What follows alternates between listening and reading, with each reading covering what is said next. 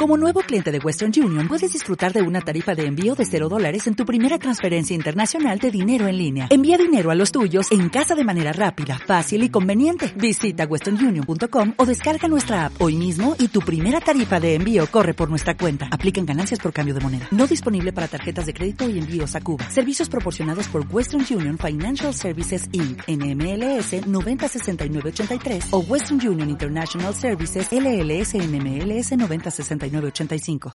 Me gustaría haber empezado este episodio con la canción de la boa, lástima que pues, no tengo los derechos, pero pues se las voy a cantar yo. No, no se crean, la verdad es que lo hago terrible, pero lo que sí es que te voy a invitar a que te quedes en este episodio porque vamos a platicar acerca del BOA o bloque opositor amplio, eh, que se va a conocer el martes por el coordinador de comunicación social en plena mañanera, donde habla de la existencia de un documento que nadie sabe dónde llegó y nadie sabe quién lo escribió, de dónde viene, solamente sabemos que llegó a Palacio y ya, es lo que se sabe, donde habla acerca de una posible agrupación o una coalición de muchos personajes, tanto de gobierno como políticos, como de la sociedad civil y medios de comunicación, empresarios, empresarias, que se unen en contra de la 4T, en contra del presidente Andrés Manuel López Obrador. Hay dos opciones, que este documento sea cierto y que definitivamente exista este bloque, y la otra es que no exista, pero simplemente se trate de una cortina de humo para pues que se suspenda, eh, que estemos hablando de los temas de los que tendríamos que estar hablando, de los temas que tendríamos que estar analizando y que simplemente, como te comento, pues sea una cortina de humo y ya. Así que bueno, pues es la boa. Vamos a platicar de esto hoy en Noticias por No Juan Carlos. Recuerda seguirme en mis redes sociales, Twitter e Instagram como arroba no Juan Carlos. Empezamos y los dejo con este resumen de noticias.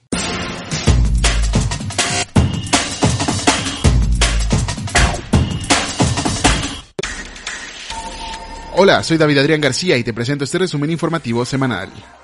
Presenta AMLO supuesto bloque opositor amplio. Aludidos se burlan en redes. El presidente Andrés Manuel López Obrador presentó esta semana un documento que supuestamente les habrían hecho llegar donde se detalla la estrategia de la oposición política para derrotarlo en las próximas elecciones de 2021. Según la información que brindó Comunicación Social de la presidencia, estarían involucrados 14 gobernadores, periodistas, politólogos, encuestadores y otros personajes de la vida pública del país. Personajes como el gobernador de Chihuahua, Javier Corral, se burlaron del documento y el tema fue tendencia en Twitter, donde se mostraron supuestas pruebas de que se trataba de un documento falso realizado desde la propia presidencia. Por su parte, el coordinador de comunicación del gobierno federal, Jesús Ramírez Cuevas, admitió en redes que desconocían el origen del documento y tampoco sabían si este era auténtico, pero aún así lo presentaron. El exgobernador de Quintana Roo obtiene prisión domiciliaria. Busca indulto presidencial.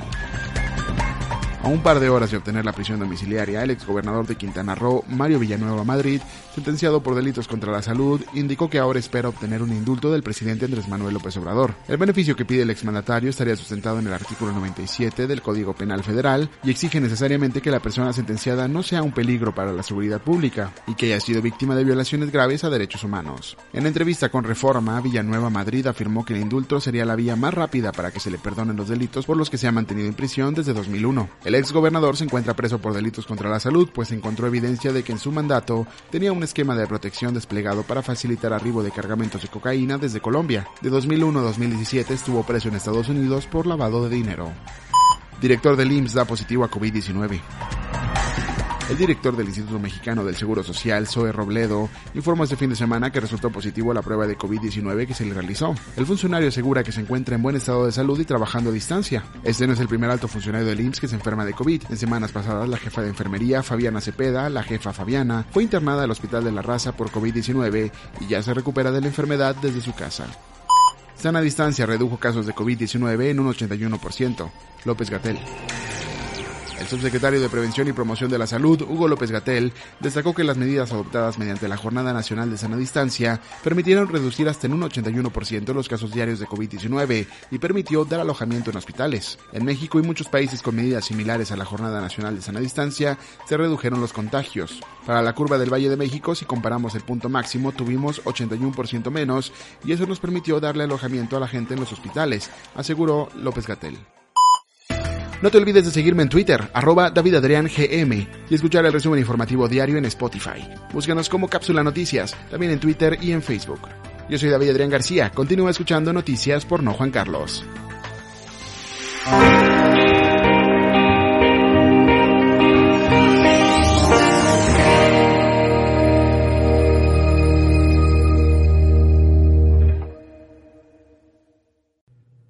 Hola, ¿cómo estás? Bueno, pues bienvenido, bienvenida. Eh, me da mucho gusto tener la oportunidad de hacer este programa. Les di la opción, o ahí puse la votación respecto a si querían que hablara de dos temas. Y bueno, el resultado fue este famoso tema de la BOA, del cual ya tenemos canción, ya tenemos memes y todos los mexicanos somos rápidos para eso. Pero lejos de ser un tema que solamente es gracioso, es un tema que podemos analizar que ciertamente es muy interesante y que habla mucho de la administración pública federal, específicamente de Andrés Manuel López Obrador, el presidente de México, y de su equipo de trabajo. Bueno, ¿qué es esto de la famosa BOA? Posiblemente has visto estos memes o escuchado esta famosa canción de, de la BOA, ¿no? Así como en, en cumbia, es cumbia, ¿no? ¿O qué es? Bueno, pues no sé, pero posiblemente ya la has escuchado, eh, que la estuvo compartiendo el gobernador Javier Corral de Chihuahua, fue el primero, y que la estuvieron retuiteando y compartiendo pues en todas partes, analistas políticos, periodistas políticos, eh, funcionarios y funcionarias eh, de otras partes, incluso hasta la prensa internacional llegó. Así que, pues bueno. ¿Cómo pasó esto o de qué se trata? Creo que aquí voy a tratar de hacerte un, como un breve análisis de lo que sucedió, tendríamos que empezar por decir que el presidente Andrés Manuel López Obrador difundió un documento precisamente que fue llegado a Palacio. Cabe destacar que el origen y la autenticidad de este documento pues la desconocemos y la desconocen ellos, ¿verdad? Este documento propone la conformación de un bloque opositor para arrebatar la presidencia en el 2021, en la que participan, ahí te va, partidos, empresarios, medios, intelectuales, periodistas y cuya intención, como te comentaba, es, bueno, revocarlo de la presidencia en 2022, así como quitarle la mayoría morena en la Cámara de Diputados. Sin embargo, aquí el Ejecutivo, el presidente, no mencionó el origen y la autenticidad del documento, es decir, dice que le llegó, pero no dice de dónde y no dice cuál es la fuente. Ok, no lo sabe él, no lo sabemos nosotros, hasta ahí vamos. ¿Quién lo presentó o quién habló de, de este documento? Pues lo presentó Jesús Ramírez Cuevas, quien por cierto es el coordinador de comunicación social de la presidencia de la República. En este documento, en siete páginas se pueden leer a detalle la estrategia que seguiría el bloque opositor anti-AMLO, es decir, el BOA. Por eso es que surgió este famoso nombre que supuestamente conforman los partidos Acción Nacional, el Partido Revolucionario Institucional, el Partido de la Revolución Democrática, Movimiento Ciudadano, México Libre, gobernadores, alcaldes, grupos empresariales locales, medios de comunicación, comunicadores afines, redes sociales y hasta miembros de la sociedad civil. O sea, todas las áreas y todas las aristas que puede haber en la sociedad, políticos y no políticos y organizaciones, pues ahí están supuestamente en este bloque en el BOA. Ok, vámonos directo a una publicación que hace el Universal que me pareció muy acertada sobre cuáles son las claves del BOA, o sea, de qué se trata, porque como te comentaba, pues es algo que podemos analizar, es algo que podemos estudiar. Bueno, pues primero, como te comentaba hace unos momentos, arrebatar la Cámara de Diputados en el 2021 y revocar el mandato presidencial en 2022. Ok, según este diagnóstico del BOA que presenta aquí el Universal, López Obrador viene en este documento que mantiene una aceptación del 50% y que Morena se proyecta como una fuerza de la Cámara de Diputados y al menos 10 de 15 gubernaturas a renovarse. Se busca potenciar las debilidades y limitaciones de Morena como partido en el gobierno. Esta es la principal finalidad. Bueno, pues el plan de acción de el famoso BOA señala acordar con las dirigencias nacionales del PAN, PRI, PRD y Movimiento Ciudadano y organizaciones la postulación de candidatos únicos en los distritos electorales federales de mayor rentabilidad y mediante encuestas determinar las fortalezas y las probabilidades del triunfo de cada partido y promover candidaturas, candidaturas únicas del BOA, ya sea de jure o de facto. Es decir, ¿de qué se trata esto? Que se pongan de acuerdo y que en lugar de estarse peleando las candidaturas entre ellos, es decir, en lugar de que compita PAN, PRI, PRD, Movimiento Ciudadano, que se unan y hagan un bloque para todos ellos juntos designar a quien sea el mejor o la mejor candidato, candidata, para que compita o para que esté en la elección contra alguien de Morena, es decir, pero el mejor o la mejor de, de la suma de esos partidos, que sea quien esté postulado para los distritos federales. Ahí está. También otra opción es que en los estados gobernados por la oposición se apoye al BOA y que las cámaras empresariales locales apadrinen a los candidatos del bloque opositor, es decir, los empresarios o las empresarias que quieran apoyar o el conjunto de estos que apoyen a este bloque, en lugar de que estén apoyando a partidos de forma eh, diversa, pues que apoyen a un solo, un solo candidato, que es el candidato que se emita por parte del BOA. Es un bloque. Es decir, estamos hablando como si se hiciera una coalición o un solo partido. Y por eso dice que de jure o de facto, es decir, que se conforme como una coalición mediante derecho o que solamente lleguen a un acuerdo de palabra. Esto sería interesante ver si funciona o no. También otro punto es que apunta a perfiles de candidatos que sean jóvenes y mujeres de la sociedad civil con buena fama pública, preparados en tema de políticas públicas, identificados con los valores empresariales del libre mercado, en contra de Manuel López Obrador, desde luego, apoyarse en egresados del Instituto Tecnológico de Estudios Superiores de Monterrey, del ITAM, de la UP y de otras universidades privadas. Indica centrar el discurso del BOA en el desempleo e inseguridad y responsabilizar a la presidencia de Andrés Manuel López Obrador y de la 4T al ahondamiento de estos dos males del país, es decir, la inseguridad y el desempleo, los unos de los problemas que más han dolido o que más han aquejado a esta administración. Aquí también este documento señala destacar el divisionismo interno de Morena, su rijosidad crónica y su incapacidad para gobernar. También señala contratar grupos de redes sociales, es decir, analistas y los famosos influencers, para atacar a la 4T en distintos temas como economía y autoritarismo. Es decir, no solamente los bots que no sabemos ni quiénes son y que los utilizan para estar atacando o para estar comentando. Bueno, no así, que sean líderes reconocidos o que sean influencers quienes ataquen, eh, sobre todo en estos temas, en estos rubros que anteriormente mencionaba, a la 4T. Y bueno, Habla también de un cabildeo en la Casa Blanca y el Capitolio de Estados Unidos para destacar el daño que el gobierno de Morena está haciendo a las inversiones norteamericanas. Pues aquí a ver si les funciona o no, porque Andrés Manuel López se ha esforzado muchísimo por mantener una buena relación con Estados Unidos y con el loco de Donald Trump, pues bueno, no sé si vayan a poder, pero para finalizar, el bloque opositor amplio apunta a que una vez que inicie el proceso electoral, el discurso debe martillar dos tesis.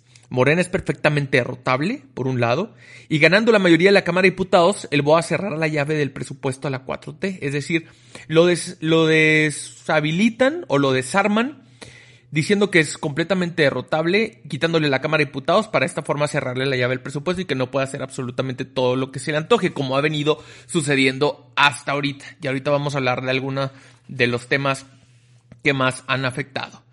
Bueno, aquí te decía, creo que al inicio, esto era lo que decía el documento. Vamos a analizarlo ahora sí. Decía que, no obstante lo chistoso que pudiera ser, este tema en específico es digno de un análisis serio.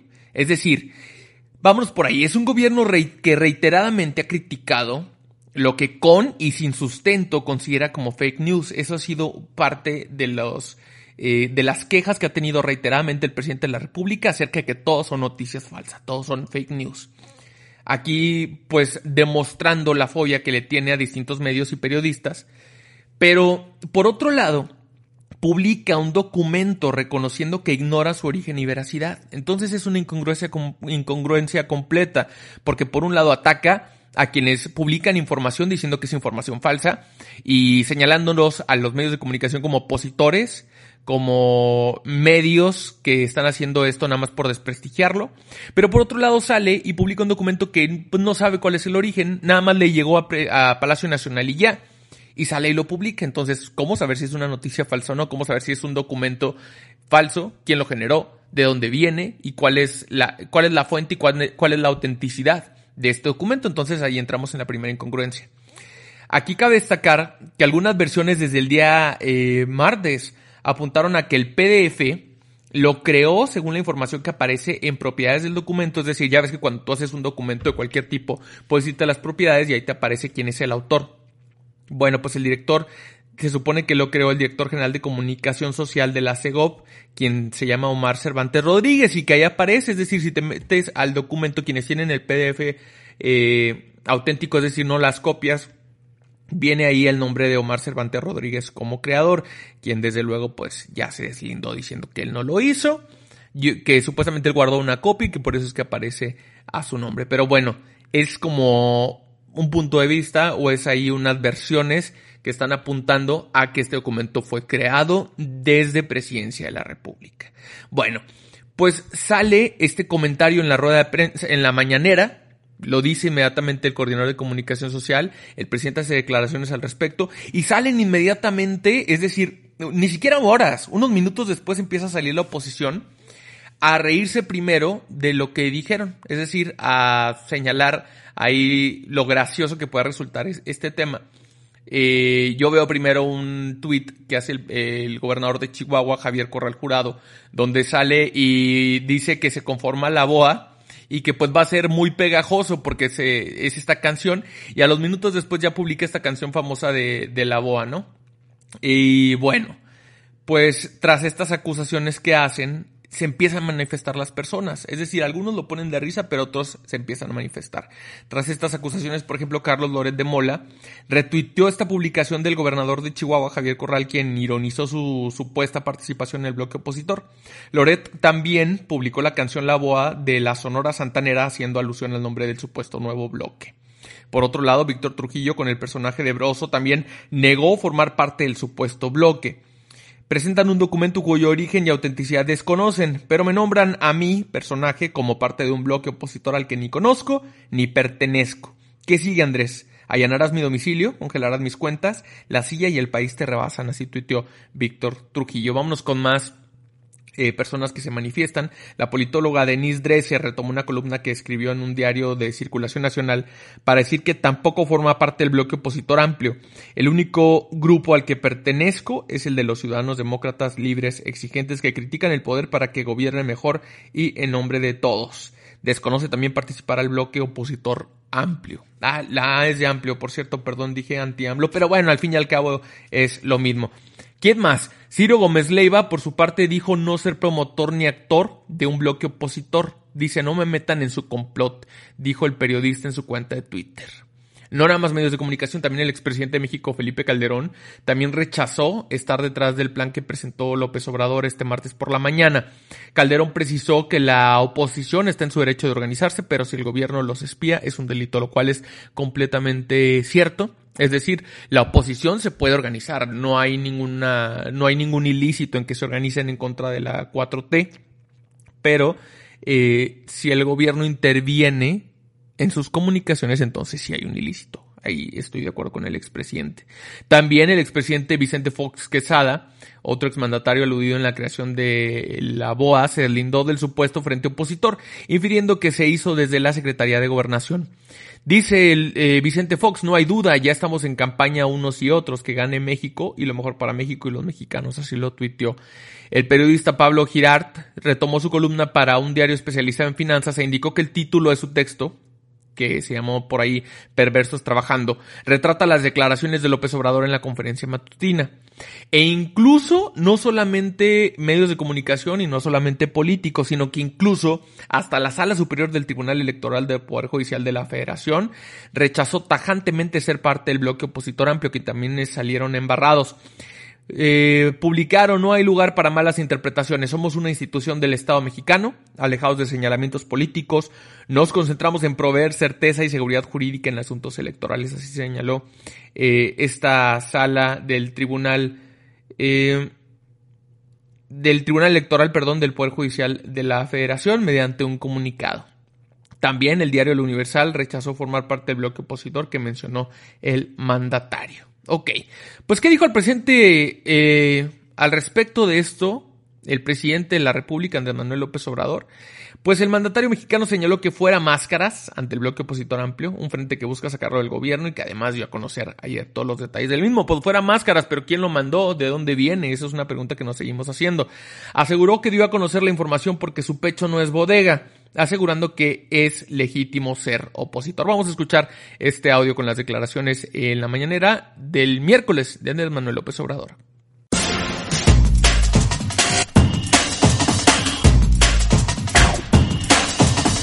La oposición se propone eso. Lo que está en el escrito es un objetivo que tienen los opositores, pero es legítimo. Lo único eh, es que se conducen eh, de manera encubierta. Y yo hasta me divierto pues dando a conocer esto porque se tapan tanto, ¿no? Se zarapan ahí, que piensan que nadie lo va a saber. Ahora las cosas en México afortunadamente se saben antes de que sucedan. Todo se sabe. Entonces, los mismos que trabajan con ellos son simpatizantes. Pero esto siempre ha sido así. Choferes, eh, sus mm, trabajadoras domésticas, sus eh, profesionales, pues hay mucha simpatía por el movimiento nuestro.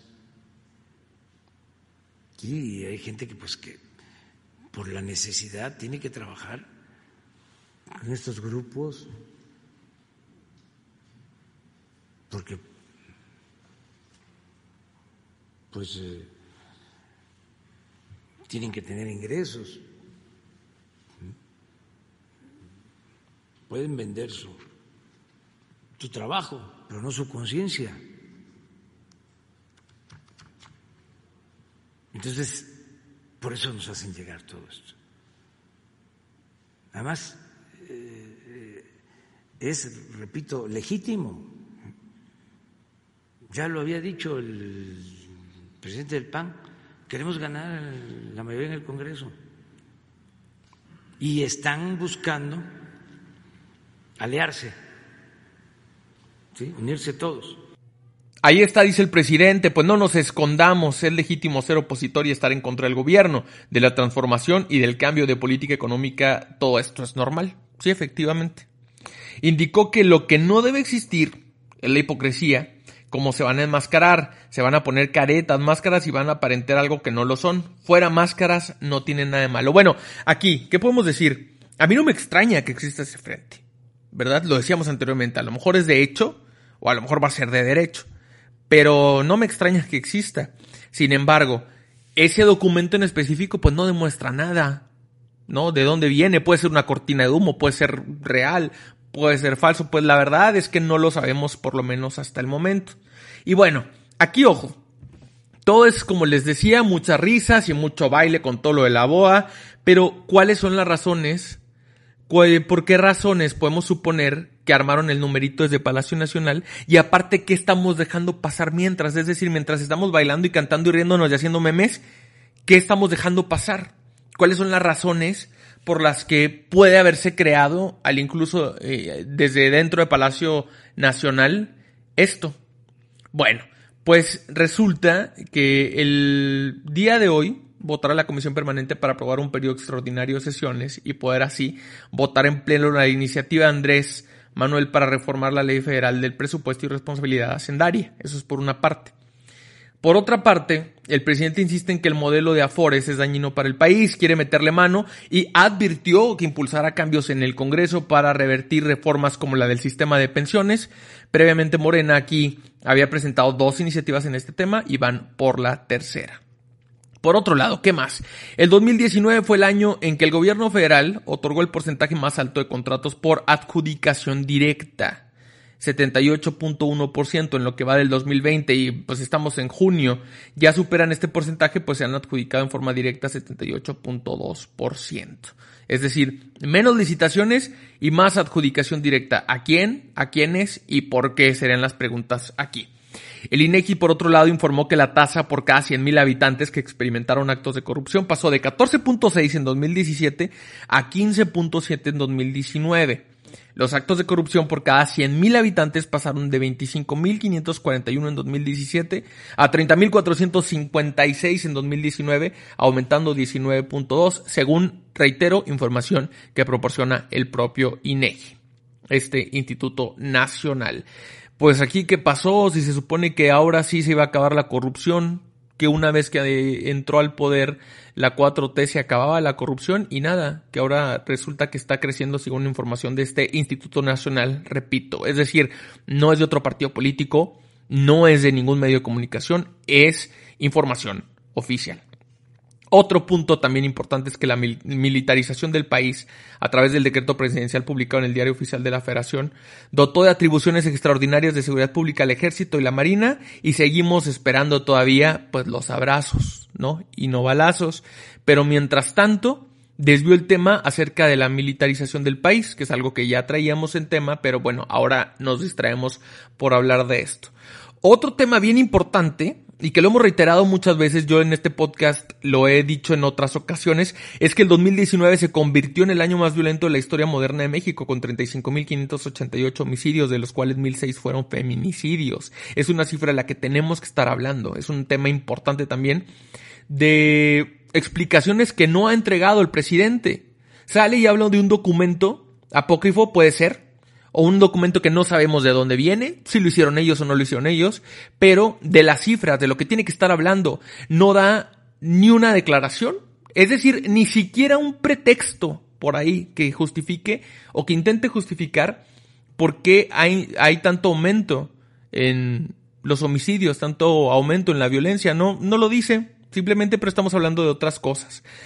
Otro tema es que se rompió por cuarta vez en este año el récord de más homicidios en un día, con 117 el pasado 7 de junio, que se convierte en el más violento.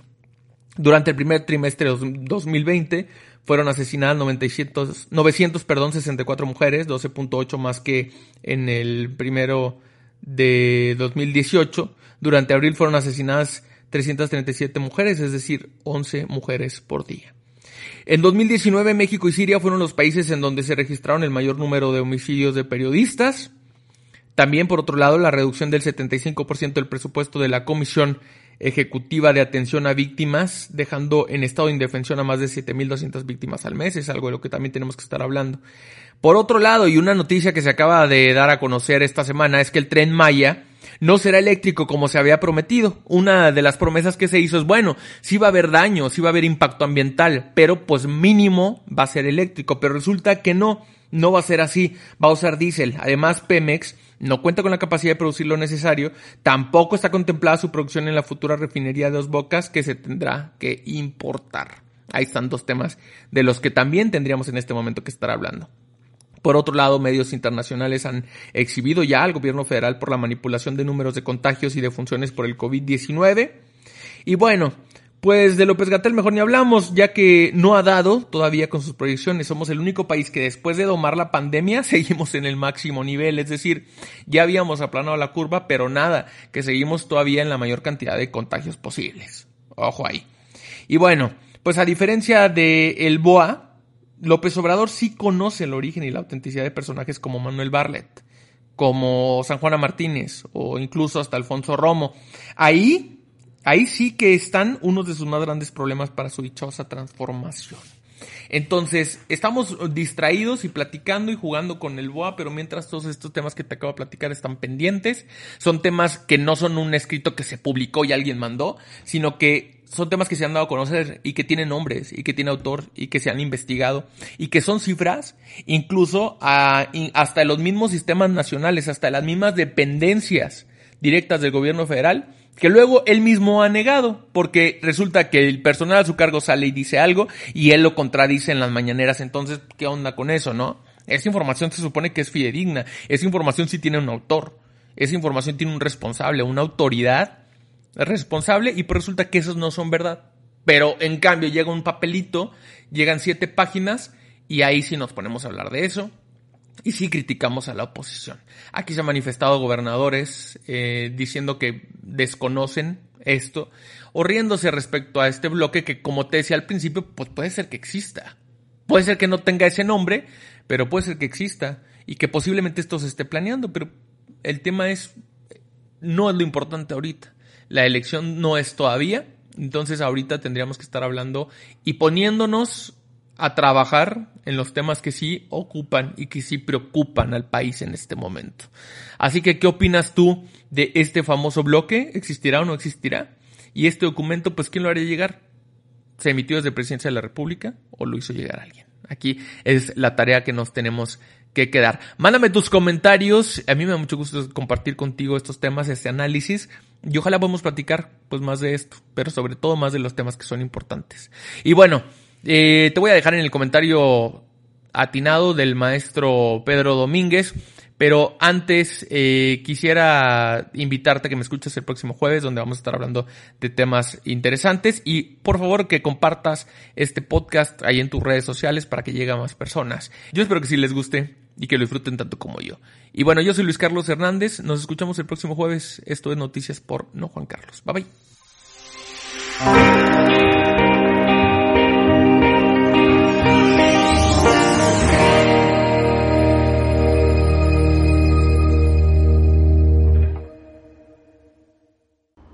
No es suficiente estar eh, sumergidos en la peor crisis de salud de los últimos años derivada del virus del COVID-19, estar en la peor crisis de violencia de los últimos 10 años, estar eh, hundidos en una crisis económica que pinta para ser de magnitudes eh, no previstas y no deseadas, cuando el presidente López Obrador pretende distraer a la opinión pública con el surgimiento de un supuesto movimiento organizado, orquestado en contra de él, denominado por él mismo como BOA, Bloque Amplio Opositor, donde López Obrador mete en este imaginario, en esta cajita imaginaria como la de El Principito, a intelectuales, partidos políticos, organizaciones eh, de empresarios, ciudadanos, en fin, a todo mundo. A todo mundo a partir de esta declaración ideológica que hizo hace unos cuantos días, que se resume en un principio muy claro. O estás conmigo o estás contra mí. Así que para López Obrador, quienes no apoyen de forma eh, ciega, abyecta, el proyecto de la Cuarta Transformación está en contra de López Obrador. Yo aquí quisiera hacer una precisión. Eh, creo que el Estado mexicano no debe girar en torno a la persona del jefe del Estado. Somos un país de instituciones. Creo que mal hace López Obrador en personalizar todo lo que sucede precisamente en torno a sí mismo creo que este bloque amplio opositor sí existe. Sí existe porque cada vez somos más, muchos más, los ciudadanos, las organizaciones que no estamos de acuerdo en cómo está llevando a cabo las diversas políticas públicas o bien que vemos que no hay políticas públicas en muchos temas importantes por parte del presidente de la República. Pero el imaginar, el pretender engañar a la sociedad con este famoso BOA, con una carta anónima que supuestamente llegó al Palacio Nacional y que da lectura en sus conferencias mañaneras, creo que raya en lo absurdo, raya en cualquier eh, calificativo que usted le quiera poner, menos en lo congruente, menos en lo que necesitamos como país para salir adelante, que se llama unidad.